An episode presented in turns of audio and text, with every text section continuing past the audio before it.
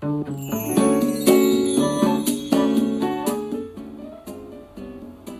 んにちは、甲斐まりえです。いつもありがとうございます。感謝しています。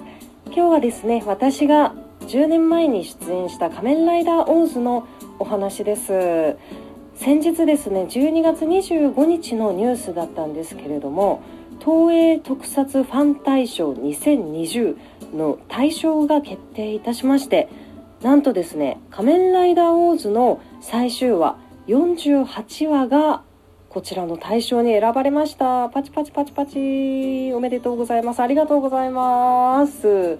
はいオーズ48話。明日のメダルとパンツと掴む腕。なんですけれどもなぜかこちらにはですねサイトの方にあのツイッターの方にどなたかが明日のメダルとパンツと掴む腕なのにパンツを掴む腕になってるっていう風にツイートされていて見に行ったら確かにパンツを掴む腕になってましたね。ただこちらももしかしたら何か意図があるのかもしれないのであのそのままにそっとしておきます。まあ、このねラジオで喋っちゃったんですけれども。はい。ま、それはいいとしまして。そちらの方ですね。あの主役の日野英二君日野英二役を演じた渡辺修君のビデオメッセージがありますのであのぜひそちらご覧いただければと思います。はい、修君の熱い思いが語られてますので、ぜひよろしくお願いいたします。それとですね、つい先日ニコニコ生放送、通称ニコ生ですね、ニコ生の方でですね、オーズの全話の放送もあったんですよ。2日間に分けてですね。そちらもついつい私大掃除とかあのそっちのけでですねちょっと見てしまいまして。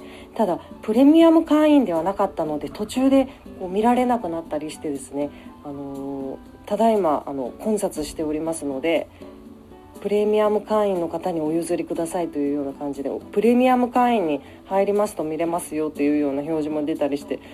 いやー私出演者やねんけどとか ちょっと思ったんですけどまあそれはねあのいいとしてですね。はい。そういうこともありましたね。はい。あの東映特撮ファン大賞2020にねオーズの48話選んでいただいて本当に良かったです。ありがとうございます。はい。このようにですねあのまだまだずっと時間が経っても愛される作品に出演できたっていうこと本当に幸せに思っております。はい。今日も最後まで聞いていただきましてありがとうございました。素晴らしい一日でしたね。それではまた座布団2枚。